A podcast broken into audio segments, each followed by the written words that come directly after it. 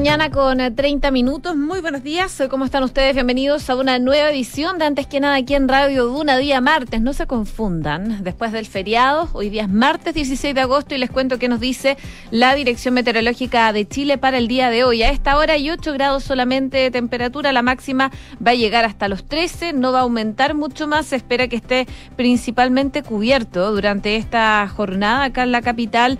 Em, y probablemente podríamos tener algo de caída de agua algo, por supuesto, va a ser bastante leve si es que ocurre finalmente eso durante la tarde-noche del día de hoy eh, para la región metropolitana. Si nos vamos a otras zonas del país, Viña del Mar y Valparaíso, 7 grados a esta hora, máxima de 14, cielos principalmente cubiertos durante la jornada del día de hoy y se espera precipitaciones débiles durante la tarde-noche también en esa zona del país donde nos pueden escuchar en el 104.1. En Concepción, 12 grados, cielos cubiertos la máxima no va a aumentar mucho más y se espera lluvia con vientos de entre 25 a 40 kilómetros por hora desde la mañana y vientos que podrían ir en aumento durante el transcurso de la tarde y llegar a los 40 kilómetros por hora. La lluvia se mantiene durante toda la jornada del día de hoy. Y en Puerto Montt, 6 grados, máxima de 8, cielos cubiertos, chubascos débiles durante todo el día allá en Puerto Montt y sus alrededores. La máxima va a llegar hasta los 8 grados y estas precipitaciones débiles se mantienen por lo menos hasta mañana, según lo que nos dice el pronóstico extendido de la Dirección Meteorológica de Chile. A esta hora, para los que se mueven en metro, les cuento que em, Metro de Santiago dice que hay que tener presente que si vas por la línea 3 y combinas en la línea 2 en Calicanto, dirección a Despucio Norte, solo puedes llegar hasta Cerro Blanco. Desde la mañana han tenido una serie de problemas en la línea 2. En la línea 2 está disponible entre la cisterna y Cerro Blanco debido a un incidente em, de un tren durante la maniobra de estacionamiento nocturno y por supuesto es parte de lo que están informando a esta hora de la mañana. Como les comentaba, eh, tengan en consideración que en la línea 2 en Calicanto en dirección a Despucio solo se puede llegar hasta Cerro Blanco, según lo que indica Metro de Santiago a esta hora de Santiago. La línea 2 está con cinco estaciones que no están operativas, según lo que está indicando a esta hora a través de su cuenta de Twitter, que por supuesto vamos a ir actualizando información durante esta mañana. 6 con 32 hacemos un resumen de las principales informaciones que están ocurriendo en Chile y el mundo en los titulares.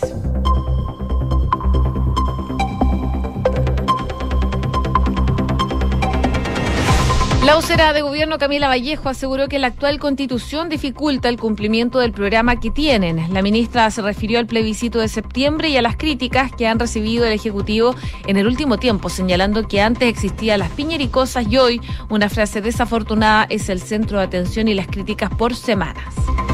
El Ministerio de Educación respondió a la ex coordinadora de los liceos bicentenarios y aseguró que van a seguir apoyando establecimientos educacionales. El subsecretario Nicolás Cataldo afirmó que el gobierno continúa entregando presupuesto y reforzando la implementación del programa. Los más de 3 millones de rezagados con la vacuna del COVID son la piedra de tope para bajar las restricciones según los expertos. El primer refuerzo ha llegado al 81% de la población objetivo y el segundo apenas al 57%. Un ataque incendiario en un predio donde se construye un parque eólico dejó 10 máquinas quemadas en Angol. Carabineros indicó que al menos 8 individuos a rostro cubierto y con armamento largo dispararon a los trabajadores del lugar para luego realizar el siniestro y huir del lugar.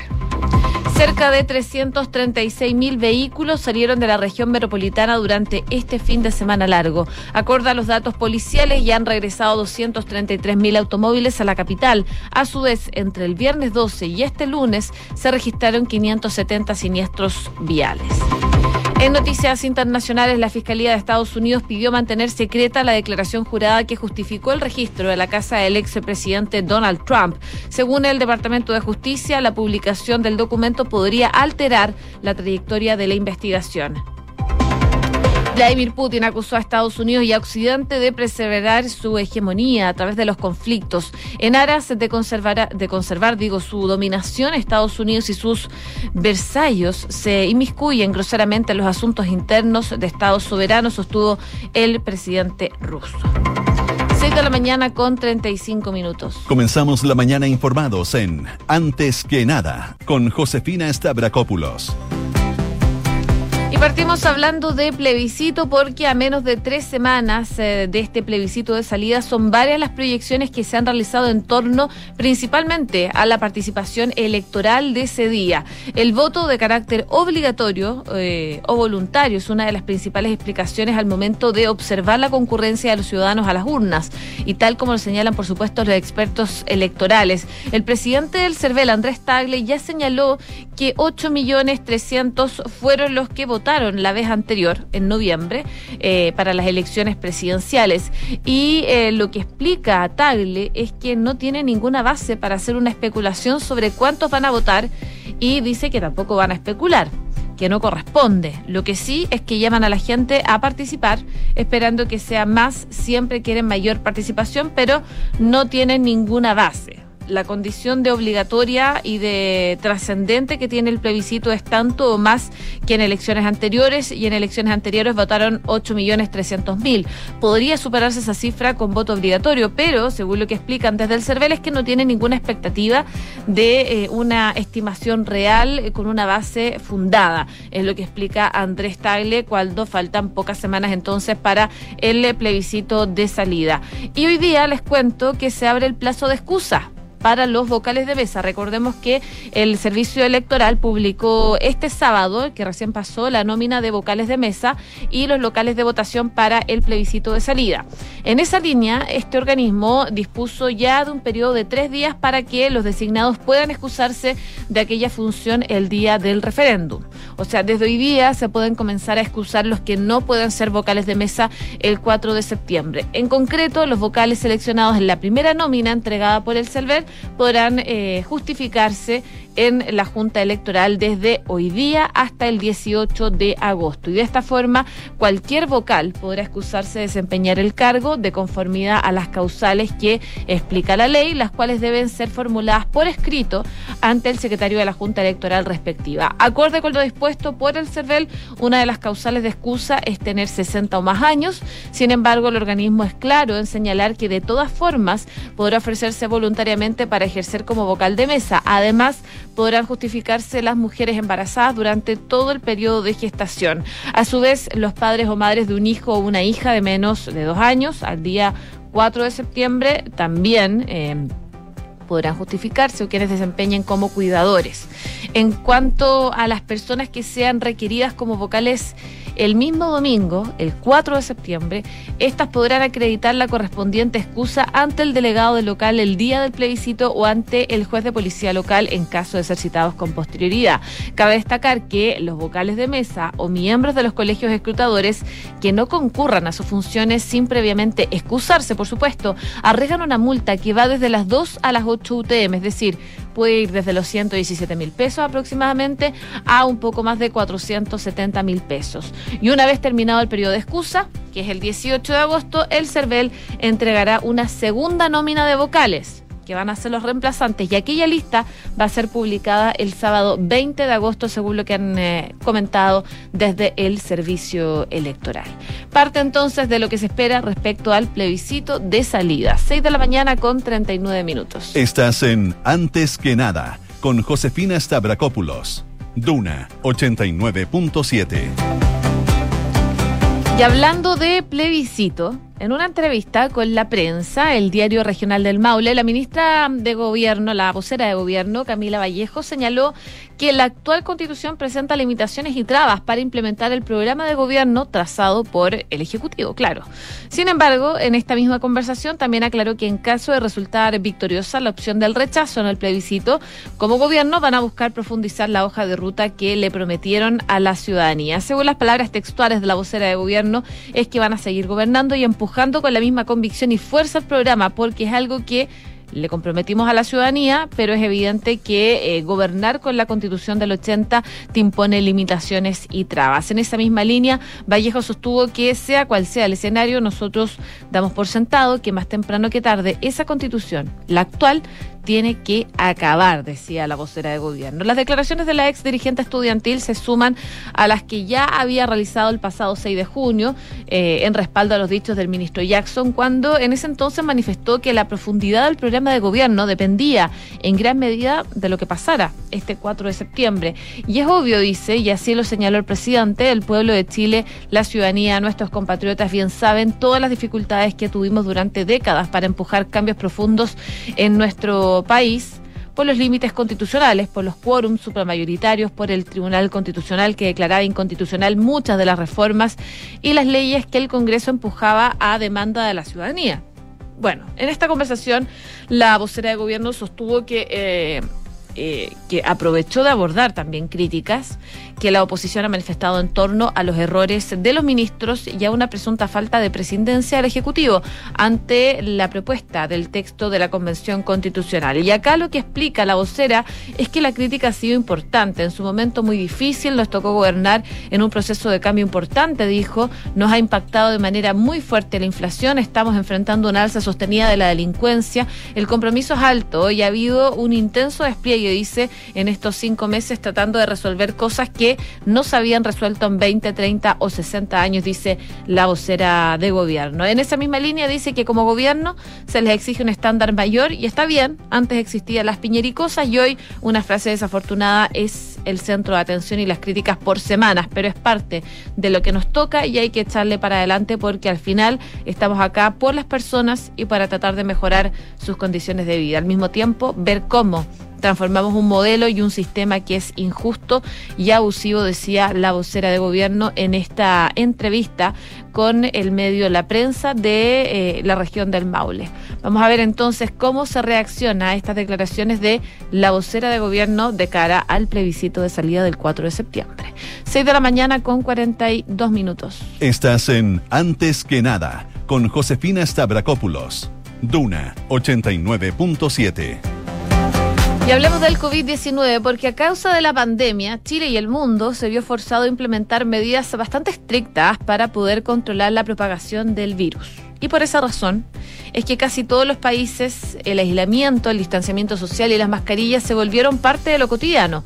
Meses después, al mismo tiempo que la pandemia comenzó a retroceder, las medidas de seguridad sanitaria también comenzaron a relajarse. Por ejemplo, ya hay varios países que levantaron el uso de la mascarilla, como en España, donde el Boletín Oficial de Estado publicó eh, en abril de este año el fin obligatorio de llevarla en todos los espacios interiores, excepto en el transporte público, los centros y las residencias sanitarias. En Chile, en abril pasado se dieron a conocer los ejes del nuevo plan Seguimos cuidándonos paso a paso, estrategia que tiene como principal cambio la flexibilización del uso obligatorio de la mascarilla en espacios abiertos en las nuevas fases de bajo y medio impacto sanitario. Es decir, en estas etapas del plan, el uso de cubrebocas va a ser obligatorio en espacios cerrados y en todo lugar abierto donde no se pueda mantener una distancia física de más de un metro. Frente al relajo de restricciones en otros países, algunos sostienen que Chile podría hacer lo mismo, pero los expertos están advirtiendo que hay una caída grave en la campaña de inmunización. Por ejemplo, María Luz Endeise, infectóloga pediátrica y jefe del vacunatorio de la Clínica Universidad de los Andes, sostiene que la gente debería sentir que la vacuna da libertad, que permite volver a la presencialidad con más tranquilidad sin tener que usar tantas mascarillas y con menos restricciones. Entonces, en vez de recurrir al plan B, que son las medidas restrictivas, hay que recurrir al plan A, que es la vacunación. Actualmente, apenas el 57% de la población objetivo se ha vacunado con la segunda dosis de refuerzo, la cuarta dosis. Según los datos del Ministerio de Salud, actualmente hay más de 1.599.000 personas que están atrasadas en, en su tercera dosis y 1.899.000 con la cuarta. Es decir, hay casi 3,5 millones de dosis rezagadas y por consiguiente más de un millón y medio de personas con el pase de movilidad que está bloqueado. Ahora, lo que explican los expertos es que la vacunación está débil. Un 56% de la población tiene la cuarta dosis, es decir, hay un 44% sin el refuerzo y eso es mucha gente. Y ya llevamos seis meses administrando cuarta dosis. No podemos estar así. Además, la tercera dosis en la población infantil también está baja y por eso se está viendo más brotes en la población escolar. Luis Castillo, decano de la Facultad de Ciencias de la Salud de la Universidad Autónoma y ex subsecretario también de redes asistenciales, sostiene que medidas como la mascarilla o el aforo son fundamentales, pero mejorar la tasa de vacunación permite ser menos restrictivos. Eso sí, sin llegar todavía a gripalizar el COVID-19. Asegura que si estuviese la cuarta dosis funcionando bien, ya estaríamos pensando en vacunar a las personas de riesgo con una quinta dosis. Eso ayudaría a dejar las mascarillas u otras restricciones, pero no es el caso. Hay una disminución de la tasa de vacunación con un número no menor de personas que no se han vacunado con cuarta dosis y también hay fatiga pandémica. La gente está cansada de las medidas restrictivas. De hecho, eh, este especialista advierte que la baja adhesión a los refuerzos es una de las causantes de los nuevos brotes del COVID-19. Eh, el pasado jueves las autoridades sanitarias informaron de 13.198 nuevos casos, la cifra más alta desde el 18 de marzo en casi cinco meses cuando se reportaron 14.525 contagios. Parte del escenario entonces que eh, se está viviendo producto de la pandemia con rezagados que todavía no se vacunan. Hay que destacar que el nuevo plan paso a paso determina tres etapas. La fase de bajo impacto sanitario, que establece que se podría realizar reuniones en espacios sin restricciones de aforo ni distancia. Sin embargo, todas las personas deberían mostrar su pase de movilidad. Además, se permite eventos masivos. En el de alto impacto sanitario, que es la más restrictiva, los aforos son más limitados. Por ejemplo, en los espacios cerrados, las personas deberían eh, mantener tener una distancia física de 1,5 metros y el pase de movilidad es obligatorio. Vamos a ver si se va avanzando en... Em, liberar medidas restrictivas contra el COVID-19, pero se ve bastante difícil considerando que hay más de 3 millones de personas rezagadas con la vacuna del COVID-19 y eso finalmente es lo que ayudaría a poder bajar las medidas restrictivas contra el COVID como lo han hecho otros países a nivel mundial. 6 de la mañana con 47 minutos. Estás escuchando Antes que nada con Josefina Stavrakopoulos en Duna. Y seguimos revisando informaciones a nivel nacional, por supuesto. Hay preocupación por los atentados que se están registrando en la macrozona sur en general. Durante la noche del lunes, un ataque incendiario afectó, de hecho, un predio donde se construye un parque eólico, esto en la comuna de Angol, y dejaron 10 maquinarias quemadas. El hecho ocurrió en el sector La Cabaña, en un fondo de propiedad de Enel, eh, donde al menos ocho sujetos a rostro cubierto llegaron en una camioneta y dispararon con armamento largo a tres trabajadores que resguardaban el lugar. En ese momento procedieron a incendiar 10 maquinarias de construcción, cuatro camiones y máquinas especializadas, indicando esto eh, el teniente de coronel de prefectura de Mayeco. Posteriormente los sujetos huyeron en dirección desconocida por instrucción del Ministerio Público y a Carabineros de Chile a través de su departamento del OS9 de Carabineros. Eh, y el laboratorio también de criminalística se encuentran levantando la evidencia con el fin, por supuesto, de determinar lo que sucedió. Eso respecto a lo que ocurrió el lunes en la noche. También les quería comentar, a propósito de la macrozona sur, que el Tribunal de Garantía de Coyipulli condenó a la pena de cinco años de presidio al autor de los disparos perpetrados en contra de personal de carabineros en 2020 en la comuna de Ercilla, en el marco de unas manifestaciones por la conmemoración del segundo aniversario de la muerte del comunero Camilo Catrillanca. En detalle, se trata de eh, que el Antaro Figueroa, quien fue condenado a cumplir una pena sumatoria de cinco años de presidio por su participación como autor de delitos de porte ilegal de armas de fuego y atentado contra la autoridad por los violentos incidentes, por supuesto, que se registraron en la Ruta 5 Sur el 14 de noviembre del 2020. La Fiscalía de Alta Complejidad ha obtenido la condena de cinco años, según lo que se explica por parte de em, el persecutor Enrique Vázquez y dar a conocer que eh, para el acusado de la participación de los hechos se le da este presidio, oportunidad la cual el acusado junto a un grupo de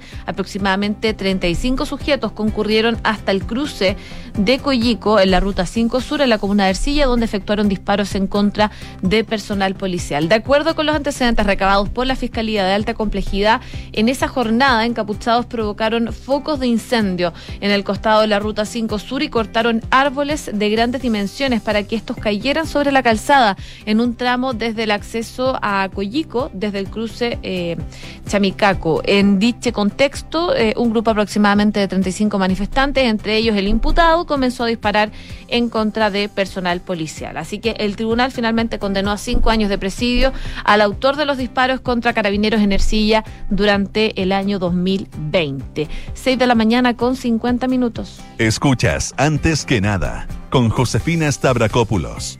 Duna en noticias internacionales, les cuento que el Departamento de Justicia de Estados Unidos pidió al juez que mantenga secreta la declaración jurada con la que justificó la petición de registro de la casa del expresidente Donald Trump al alegar que su publicación podría afectar el curso de esta investigación. Esto en un documento de 13 páginas dirigido al juez de Florida que lleva el caso, el fiscal Juan Antonio González, que solicitó que no se publique el documento porque podría alterar la trayectoria de la investigación, eh, actuaciones presentes o futuras y menoscabar la capacidad de los agentes para obtener pruebas y testigos creíbles. Varios medios de comunicación, estadounidenses por supuesto, entre ellos el de Washington Post y la cadena CNN, habrían pedido que se publicara la declaración jurada enviada por el gobierno al magistrado para poder justificar el registro de la casa de Trump, una petición que fue aprobada por la justicia. Tras conocerse la negativa del gobierno, el propio Trump acudió a la red social Truth para evitar, para enviar, digo, un mensaje que pidió la publicación inmediata y sin editar de esta declaración jurada en pro de la transparencia. Trump calificó el registro de su casa como un asalto, dijo que no existía ninguna manera de justificarlo y exigió la eh, recusación del juez que la ordenó. El juez ya permitió que se publicara el viernes pasado la orden de registro y al estar de acuerdo con dos partes. Sin embargo, la orden fue dictada por el juez. Lo que ahora solicitaban los medios era que se conociera también la declaración jurada con la que el Departamento de Justicia habría justificado que el FBI registrara la mansión de Donald Trump. Además de las implicaciones para la investigación, la publicación de este tipo de material investigativo podría tener consecuencias bastante devastadoras para la reputación y los derechos de los individuos cuyas acciones y, comentarios se describen, según justificó el Departamento de Justicia. Y según reveló la orden judicial, el registro de la casa de Trump de la semana pasada tenía como objetivo encontrar documentos clasificados que el exmandatario sacó de la Casa Blanca cuando él abandonó el poder en 2021, algo que por supuesto no podía hacer. El expresidente republicano está investigado por la posible comisión de tres delitos. Uno es la violación de ley de espionaje, la obstrucción a la justicia y también la destrucción de documento, que en caso de condena podría conllevar desde multas hasta pena de prisión e inhabilitación para ocupar cargos públicos. Y eso sí que le dolería porque quiere optar a otro cargo en la Casa Blanca, a ser presidente nuevamente de Estados Unidos. Vamos a ver cómo sigue esta investigación en contra de Donald Trump. 6 de la mañana con 52 minutos. Cifras, mercados, empresas. Las principales noticias económicas están en Antes que nada.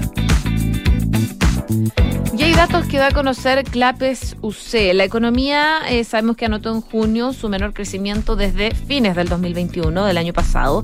El indicador mensual de la actividad económica del sexto mes del año creció 3,7% eh, iniciando, a juicio de los economistas, el proceso de desaceleración que se irá acentuando hacia la última parte del año. Si bien las perspectivas para el año se ubican en torno al 2%, un análisis que les comentaba de Clapes UC muestra que ha aumentado la probabilidad de recesión para la economía chilena. De acuerdo con este documento realizado por el coordinador macroeconómico de Clapes, Germán González y de la investigadora Valentina Hernández, el uso de los modelos eh, para estimar la probabilidad de recesión se ha hecho eh, extensivo en los últimos meses, como consecuencia, por supuesto, de los riesgos de que el retiro de las medidas de estímulo impulsadas durante la pandemia dé origen a un escenario de recesión en diversas economías.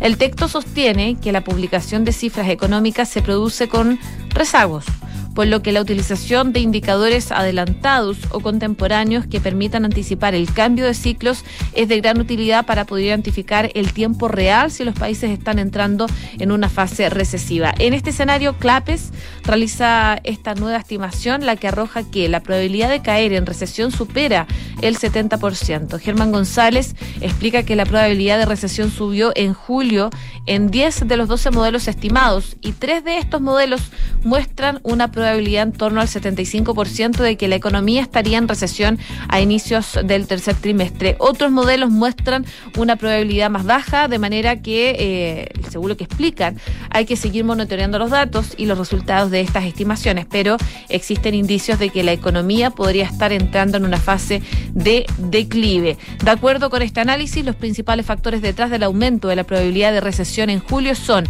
el ámbito externo, el fuerte ajuste del precio del cobre, la desaceleración de la actividad manufacturera en Estados Unidos y el alza de tasas de interés en el corto plazo. En el ámbito interno, los principales determinantes son el aumento de la incertidumbre económica y la caída de la confianza empresarial. El economista también menciona que estos indicadores buscan anticipar el momento en que se inicia una recesión medida por la caída del producto y otros indicadores de actividad y también de demanda. Así que parte de lo que destaca CLAPES-UC es que aumenta más de un 70% la probabilidad de una recesión para la economía chilena en el tercer trimestre de 2022. Y también se destaca en la prensa económica el día de hoy el conflicto legal detrás de Santiago 2023 entre las francesas Atos y eh, Panaman Sport. La multinacional francesa Atos acusa a Panaman Sport de realizar una modificación unilateral del contrato de prestación de servicios tecnológicos para los Juegos Panamericanos de Santiago 2023. El acuerdo era por 14 millones de dólares. Y el representante de Chile de Panama Sport defendió el ajuste. La compañía que alega ser perjudicada acudió a la ministra del Deporte y aún no recibe una respuesta a dos correos que ya han enviado. 6,56. ¿Y sabías que puedes comprar de forma anticipada los servicios funerarios de María Ayuda? Entrégale a tu familia la tranquilidad que necesitan y estarás apoyando a cientos de niños de la Fundación María Ayuda. Convierte el dolor en un acto de amor. Cotiza y compra en www.funerariamariaayuda.cl. Y Banco Consorcio presenta su cuenta más, una cuenta vista que te permite ganar interés solo por tener saldo en ella. Además, tiene las ventajas de una tarjeta de débito para manejar tu plata. Eso es más. Conoce y solicita tu cuenta más en Bien, a continuación, Duna en punto junto a Rodrigo Álvarez. Sigan en la sintonía de Radio Duna acá al 89.9.